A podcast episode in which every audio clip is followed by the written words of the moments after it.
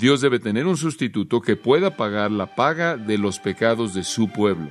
La Biblia nos dice que esa persona es el Hijo de Dios y moriría en lugar de los pecadores y es el Señor Jesucristo, el Mesías.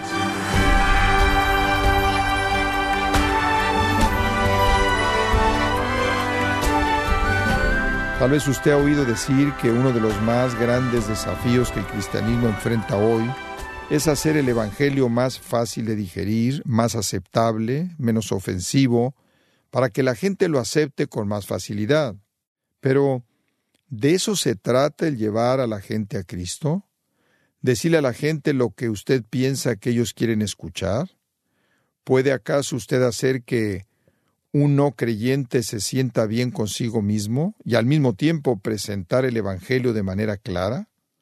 Si alguna vez se ha preguntado cuál es la mejor manera de compartir el Evangelio, el mejor modelo para imitar es el Señor Jesucristo, ya que si alguien supo cómo evangelizar es precisamente Él.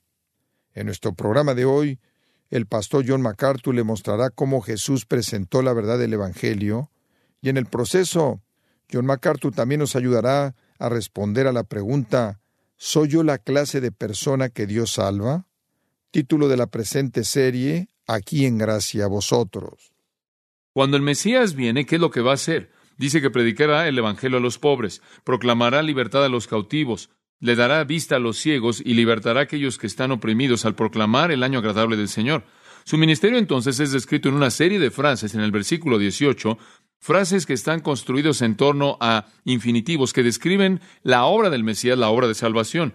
Y hay cuatro metáforas, los pobres, los prisioneros, los ciegos y los oprimidos. Estas cuatro metáforas describen a los no redimidos, describen a los no salvos, describen a los perdidos, a los no convertidos, a los no perdonados. Resumen la obra de salvación. Él predica buenas nuevas a los pobres, libertad a los prisioneros, da vista a los ciegos y libertad a los oprimidos. Cada uno de estos presenta un retrato metafórico del pecador en la condición desesperada de su necesidad. Cuando el Mesías viene, Él va a lidiar con los pobres, los prisioneros, los ciegos y los oprimidos. Ahora veámoslos uno a la vez. El primero en el versículo 18, el Espíritu del Señor está sobre mí. Eso lo está identificando como el Mesías. El Espíritu lo ha ungido. El Mesías significa el ungido. Y el primer propósito es predicar el Evangelio a los pobres. Son las buenas nuevas. El Mesías va a estar capacitado por el Espíritu Santo para predicar las buenas nuevas a los pobres. Las buenas nuevas no son que las personas pobres van a volverse ricas. Las buenas nuevas no son prosperidad económica. Las buenas nuevas no es una mejoría material. Estamos hablando de riquezas espirituales aquí las buenas nuevas es que la gente que está empobrecida espiritualmente, que es pobre espiritualmente, las buenas nuevas es que puede ser liberado de su pobreza. Ahora, permítame hablar de esa palabra pobre, si me permita por un momento. El idioma griego es un, es un idioma que es muy rico, que casi tiene un número ilimitado de matices tanto en vocabulario como en forma de palabras. Y aquí hay una palabra que enriquece nuestro entendimiento mucho. Es la palabra tocos. P-T-O-C-H-O-S, si usted la translitera, tocos. Viene de un verbo que significa alguien que se encoge, y es interesante, un verbo que significa encogerse o acobardarse. Expresa la idea de un mendigo. Es la palabra que se refiere a un mendigo, alguien que, que se encoge en las sombras. El griego clásico usaba la palabra para referirse a una persona en destitución total que se encogía en algún punto, en alguna esquina, mendigando. Y en el griego clásico la imagen era de que una mano salía y la otra mano se usaba para cubrir el rostro para esconder la identidad. Esto era tan vergonzoso. Y aquí tiene una persona que había llegado al punto de destitución total. Aquí está el punto en el que está en una bancarrota total de todos sus recursos. Es usado, por cierto, la palabra tocos para describir en Lucas 16:20 a un mendigo llamado Lázaro, quien estaba mendigando por tener migajas, cualquier cosa que pudiera comer. No es la palabra ordinaria para pobre. La palabra ordinaria para pobre, penicro, significa alguien que tiene muy poco. Por ejemplo, la viuda en Lucas 21.2 es la viuda que solo tenía unas cuantas monedas, era pobre, tenía muy poco. Pero toco significa que no tienes absolutamente nada, y esa es la palabra aquí. El Mesías vendrá y va a traer buenas nuevas a la gente que está destituida, la gente que no tiene nada. Y espiritualmente hablando, esto está hablando de personas que reconocen que no tienen nada mediante lo cual puedan reconocerse a sí mismos, nada que presumir. En Lucas 6:20, Lucas registra a Jesús diciendo, Bienaventurados los pobres, porque de ustedes es el reino de Dios. Y de nuevo, es una repetición de Mateo 5:3. Bienaventurados los pobres en qué? En espíritu, no en dinero, sino pobres en espíritu. Esa es la condición de todo pecador. Todo pecador está en bancarrota moral. Todo pecador, en las palabras de Isaías, puede considerar su justicia como trapos de inmundicia. Todo pecador está destituido de cualquier cosa para poderse ganar el favor de Dios. Y claro, esto va en contra de la mentalidad judía. Ellos pensaban que mediante sus buenas obras y sus esfuerzos al guardar la ley ceremonial y obedecer el sistema mosaico, en ciertos puntos, siendo legalistas fastidiosos, se ganarían la salvación. Y Jesús viene y destroza su perspectiva entera y dice, las únicas personas que el Mesías puede traer salvación son aquellos que reconocen su destitución espiritual. Y mientras que usted piense que es una buena persona, mientras que usted piensa que su religión le sirve de algo y piensa que su moralidad sirve para algo, está condenado al infierno eterno y tiene una condición irremediable. Los pobres son aquellos, por otro lado, que reconocen su destitución espiritual total. Son totalmente incapaces de recuperarse sin ayuda. Son como la gente del Salmo 107, de nuevo, que están divagando en el desierto sin alimento, sin agua, y lo saben. Son como esas personas que están sentadas en la oscuridad. Son como esas personas sentadas en cadenas, como esas personas en la tormenta del mar, no tienen recursos humanos para resolver su dilema y solo pueden clamar a Dios. Son los que son verdaderamente pobres, los verdaderos prisioneros, los verdaderos ciegos y los verdaderos oprimidos. Entonces la persona que llega al punto de reconocer que no tiene recursos disponibles para salvarse, solo puede rogar por misericordia de Dios únicamente, y ellos y solamente ellos reciben la gracia de la salvación. No hay orgullo, no hay certeza, no hay confianza en uno mismo, tienen la mano totalmente vacía, sin nada que poderle ofrecer a Dios, y que solo se vuelven a Dios y reciben de Él lo que ellos mismos no pueden generar. Entonces, sean tan amables en notar esto. Él no está hablando de los pobres económicamente. Pero es verdad, y quiero añadir esto como una, un comentario al margen, es verdad que la gente con necesidad económica, gente que realmente es pobre, personas que están en condiciones desesperadas en términos económicos, son tierra fértil para el Evangelio, porque sus circunstancias humanas los llevan a un nivel de desesperanza que en muchos casos las circunstancias no los llevan, siempre y cuando tengan lo que necesitan físicamente. Conocemos a gente que es pobre, gente que tiene muy poco. Algunas veces son atraídos a Dios, mientras que gente que tiene todo materialmente no lo son. Jesús lo dijo de esta manera.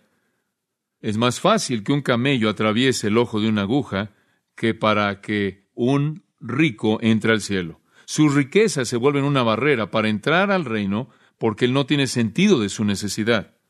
Esa es la razón por la que en 1 Corintios 1.26 Pablo dice, Consideren su vocación, hermanos, esta es la iglesia corintia, que no hay muchos sabios según la carne, no hay muchos eruditos en la congregación, no hay muchos poderosos, pero Dios ha escogido las cosas necias del mundo para avergonzar a los sabios, Dios ha escogido las cosas débiles del mundo para avergonzar a los fuertes, las cosas bajas del mundo, lo menospreciado ha escogido Dios, las cosas que no son para que Él pueda anular las cosas y así ningún hombre pueda jactarse delante de Dios. Si usted ve el reino, son los pobres que vienen con mayor disposición, que llegan, tienden a llegar al nivel de desesperación personal que alcanza entonces la bancarrota espiritual para Dios. Santiago 2.5, Dios escogió a los pobres de este mundo para ser ricos en fe y herederos del reino. Mientras que no estamos hablando de que los que son económicamente pobres son enriquecidos, estamos hablando de gente que reconoce su bancarrota espiritual y en gran parte la gente que llega a reconocer eso es gente que tiene circunstancias de escasos recursos para enfrentar la vida. Entonces aquí estamos hablando de pecadores perdidos, pecadores sin recursos, que están muertos de hambre, hambrientos, sedientos, como el Salmo 107 dice en los versículos 4 al 9. Están, están desesperados, están desviados, desesperados, dando vueltas, buscando una ciudad sin rumbo alguno en donde puedan encontrar algo que pedir para que puedan tomar algo, algo que comer y finalmente al final claman a Dios y los libra. El Mesías trae buenas nuevas a aquellos que están en bancarrota espiritual, que están destituidos espiritualmente y que lo saben y vienen al Señor con las palabras de ese himno, nada en mi mano traigo, simplemente a tu cruz me aferro. El segundo retrato es de prisioneros. También es igual de vívida. En el versículo 18, por cuanto me ha enviado, dice también, a pregonar libertad a los cautivos. Dios envió a su Hijo para libertad a los cautivos. El pecador también puede ser visto como un cautivo, como un prisionero, no solo como una persona pobre, alguien que está en bancarrota porque no tiene nada de valor delante de Dios, sin importar lo que tiene en el mundo. No importa lo que tiene religiosamente, él no tiene nada de valor delante de Dios. Él no tiene nada para comprar su salvación, para comprar su acceso al cielo. Entonces tiene que reconocer su destitución espiritual y es verdad que también es un prisionero, un cautivo. Esta es otra metáfora describiendo a la misma persona, al pecador perdido. Y las buenas nuevas es que él ha venido el Mesías a proclamar libertad, a fesis, y la palabra fesis traducida, eh, libertad realmente tiene la idea de perdón, de perdón. La razón es que alguien está en la cárcel, piensa en esto, y es porque ha sido colocado ahí por alguien más. Ha sido colocado ahí como castigo. Ahora, sabemos que él no está hablando de prisioneros reales aquí, así como tampoco estaba hablando antes de personas económicamente pobres. Él no está hablando de prisioneros reales físicos aquí. No habían prisioneros, probablemente seguro en la sinagoga de Nazaret, entonces los prisioneros habían estado en la cárcel. Entonces está hablando de gente que son prisioneros espirituales, gente que está en esclavitud espiritual. Y esclavitud espiritual es a la culpabilidad y a la paga del el pecado, la culpabilidad, a la deuda de esa culpabilidad que es la paga. Estos son cautivos. Aikmalotos es literalmente, significa prisioneros.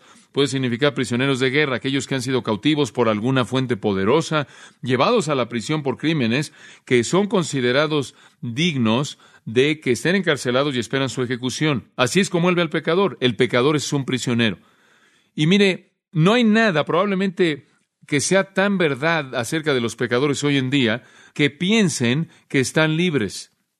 ¿No dirá que es verdad esto? Ellos de hecho ven el cristianismo como algún tipo de esclavitud, ¿no es cierto? Y ellos creen que están libres. Todo tiene que ver con derechos. Todo el mundo tiene sus derechos y nadie va a violar mis derechos y puedo ser lo que yo quiero ser. Estoy libre para hacer lo que yo quiero. Y oye esa declaración una y otra y otra vez, pero no son libres. La Biblia los define como cautivos. Son cautivos, el pecado los ha endeudado con Dios. No pueden pagar esa deuda. Son prisioneros a Dios esperando realmente por su justicia y su santidad y están esperando la muerte. Y Satanás, de acuerdo con Hebreos 2.14 y 2.15, tiene el poder de la muerte, los tiene en esclavitud toda la vida por el temor de la muerte. Son los hijos de ira de Efesios 2.1 y 2. Están bajo el poder y autoridad de Satanás. Entonces hay un sentido en el que son cautivos al pecado, están cautivos a Satanás y bajo el dominio de Satanás, el príncipe del poder de la potestad del aire. Sin embargo, todo eso solo es una subdefinición. El verdadero soberano, el verdadero juez de ellos que los ha encarcelado y los hace responsables y los ha sentenciado a la muerte es Dios mismo. Es Dios quien destruye tanto el alma y el cuerpo en el infierno. Entonces el pecador es un cautivo. Él es un cautivo de Satanás, es un prisionero del pecado, pero más que eso, es un prisionero del ejecutor eterno, quien es Dios, quien lo hace responsable y lo hace esperar su ejecución eterna. En el Salmo 79, versículo 11, leemos que el gemir del prisionero venga delante de ti de acuerdo con la grandeza de tu poder preserva aquellos que están condenados a morir. Así es con los pecadores. Son prisioneros en virtud de su pecado, están condenados a morir. Isaías 42, versículo 5. Así ha dicho Jehová, eh, Dios que hizo los cielos y los extendió, que extendió la tierra y a su descendencia, que le da aliento a la gente y espíritu a los que andan en ella. Yo soy el Señor, te he llamado en justicia, también te sostendré por la mano y te cuidaré.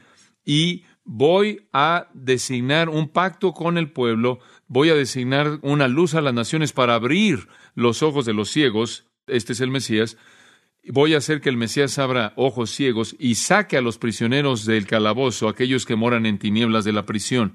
Esto es lo que dice Dios. Voy a enviar a mi siervo, al Mesías, para hacer esto, para dar vista a los ciegos, liberar a los cautivos de el calabozo. Y eso es precisamente lo que vuelvo a ver en el Salmo 107. Gente sentada en el calabozo, encadenada, sentada en la oscuridad, sin luz, sin esperanza debido al pecado bajo el juicio de Dios. Y la única esperanza para ellos en el Salmo 107 es el Señor. La única esperanza, claro, aquí es el Mesías. Allá atrás, en la alabanza de Zacarías capítulo 1, recordarán versículos 77 al 79. Cuando el Mesías viene, Él dará a su pueblo el conocimiento de salvación por el perdón de sus pecados. Y cuando dice liberar a los cautivos, la palabra liberar a fe significa perdón. La manera en la que usted es liberado, la manera en la que un cautivo es liberado es que cuando su pecado es perdonado y su crimen es perdonado, es liberado. Y eso es precisamente lo que el Mesías hará.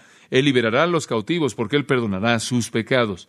Esa gran, gran verdad dominante es la que siempre queremos colocar al frente de nuestro entendimiento del Evangelio. El perdón libera al prisionero. La única manera en la que podemos ser perdonados es porque Jesús tomó nuestro castigo. Esa es la razón por la que Charles Wesley, Carlos Wesley, escribió en ese gran himno de Cristo, Él rompe el poder del pecado cancelado, Él libera al prisionero. Entonces, pobres y prisioneros son los retratos de los pecadores. En tercer lugar, los ciegos. Y dice aquí, y vista a los ciegos. Aquí está la tercera metáfora para los condenados, no físicamente ciegos, aunque Jesús sí sanó a personas ciegas. Veremos algo de eso conforme avanzamos a lo largo del Evangelio de Lucas, pero está hablando aquí de Isaías 61.1 acerca de aquellos que están en oscuridad espiritual, como lo hizo Zacarías.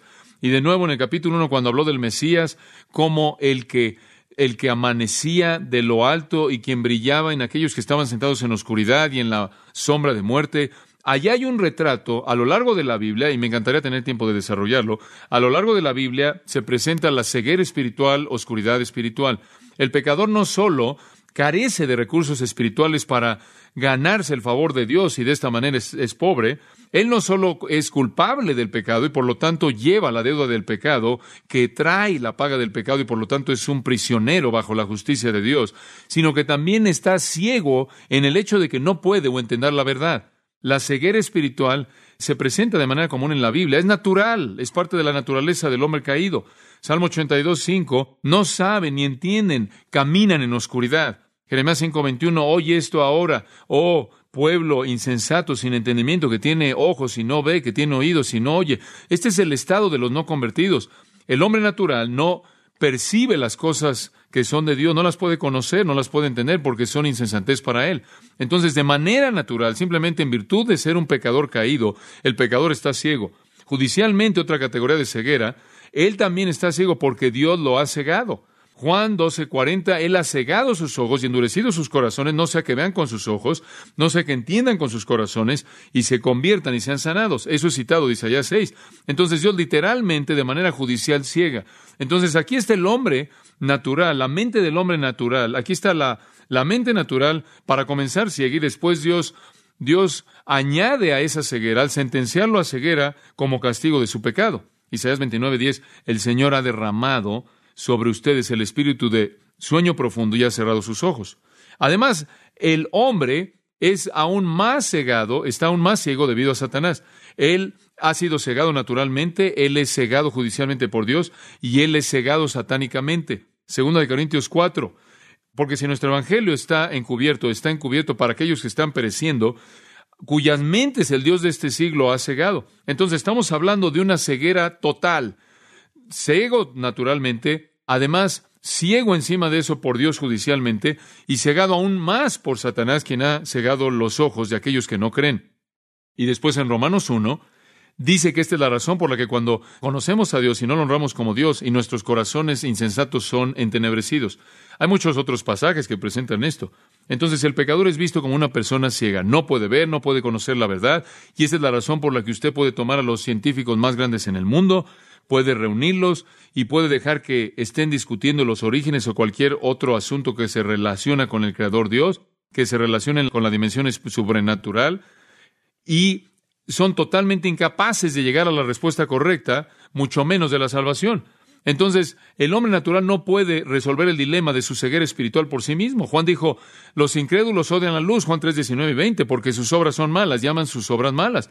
Entonces, ¿qué vino a ser el Mesías, dice en el 18, dar vista a los ciegos, Isaías 42, 7, para abrir ojos ciegos, como también sacar a los prisioneros de la cárcel. Juan 8, 12 dice, yo soy la luz del mundo, el que me sigue no andará en tinieblas, sino tiene la luz de la vida. Segunda de Corintios 4, 6, es Dios quien mandó que la luz brillara de las tinieblas, quien ha brillado en nuestros corazones para dar la luz del conocimiento de la gloria de Dios en la faz de Jesucristo. Cuando usted se da cuenta de que está en oscuridad y tinieblas, y viene al Mesías, Él le da luz.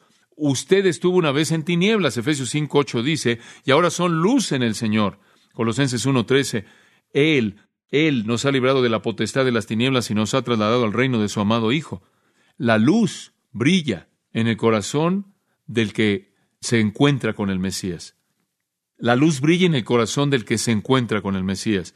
En Hechos 26, Pablo da su testimonio. Él le dijo al Señor en el camino de Damasco, ¿quién eres, Señor? El Señor dijo, yo soy Jesús a quien persigues. Levántate, ponte de pie, por este propósito te ha parecido, me encanta esto, para designarte como un ministro y testigo, no solo de las cosas que has visto, sino también de las cosas en las que yo me apareceré a ti, librándote del pueblo judío y de los gentiles a quien ahora yo te envío, para abrir sus ojos, para que se conviertan de las tinieblas a la luz y del dominio de Satanás a Dios, para que reciban perdón de pecados y herencia entre aquellos que son santificados por la fe en mí. Ese es uno de los grandes pasajes de las Escrituras. Entonces el Mesías ha venido, aquellos que están en bancarrota espiritual y lo saben, aquellos que están encarcelados y esperan la muerte y ejecución y lo saben, aquellos que son espiritualmente ciegos y lo saben, y finalmente viene aquellos que son llamados los oprimidos.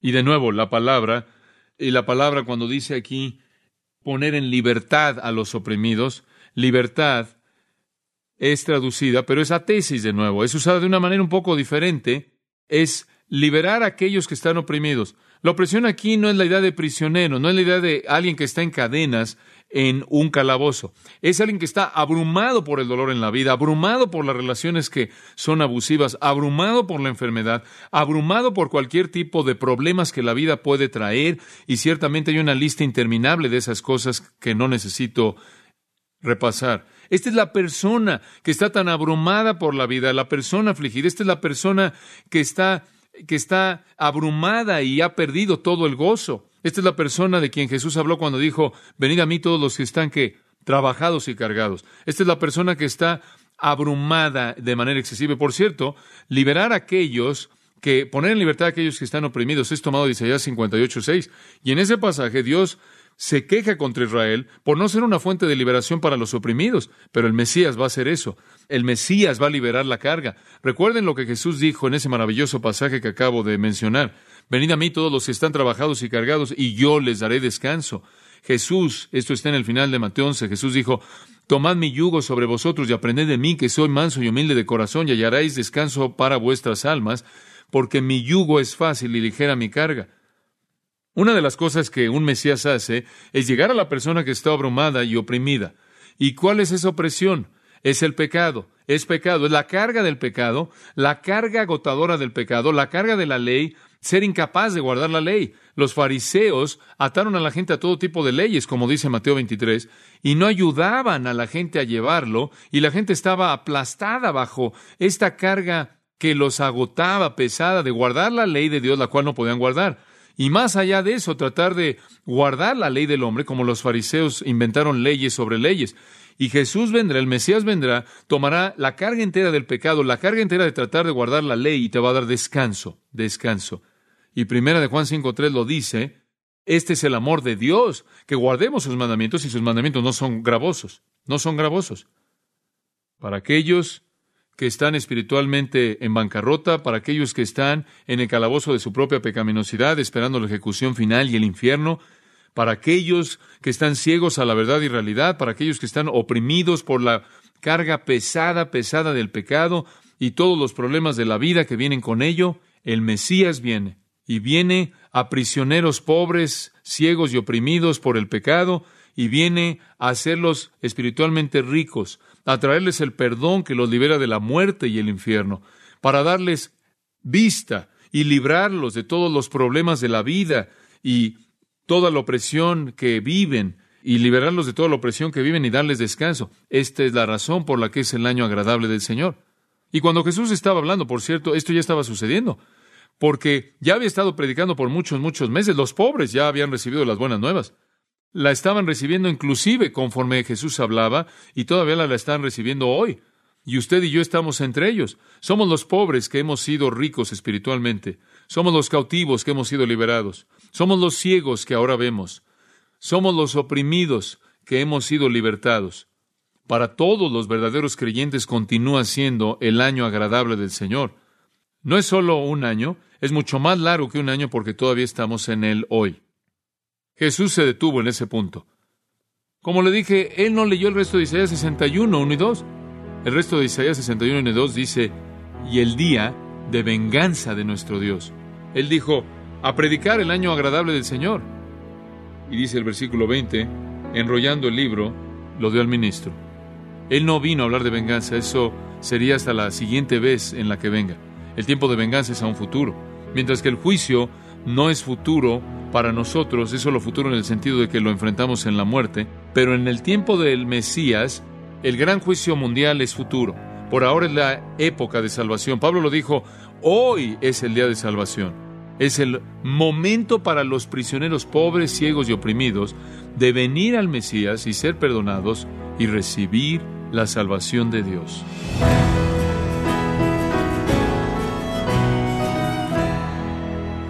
Ha escuchado al pastor John MacArthur mostrándole algunas de las palabras sorprendentes del Señor Jesús, palabras que esperamos le hayan ayudado a responder a la pregunta ¿Soy yo la clase de persona que Dios salva? Ese es el título del estudio de John MacArthur, una mirada a la impresionante descripción de la clase de personas que Dios salva, aquí en gracia a vosotros. Quiero compartirle que tenemos a su disposición fundamentos de la fe.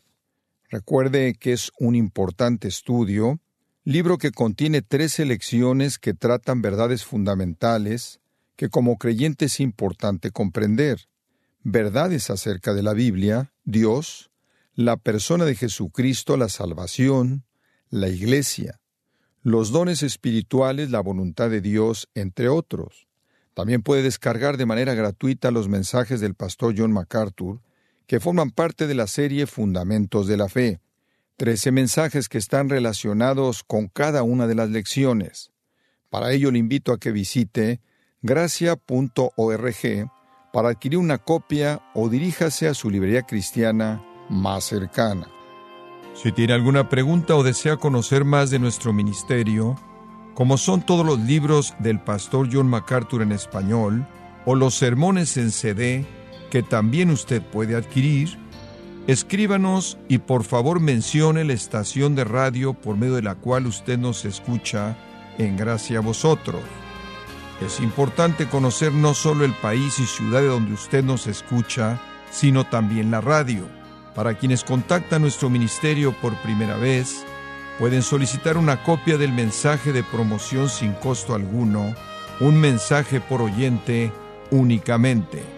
Si usted vive en los Estados Unidos o Puerto Rico, escríbanos a Gracia Vosotros, P.O. Box 4000, Panorama City, California 91412.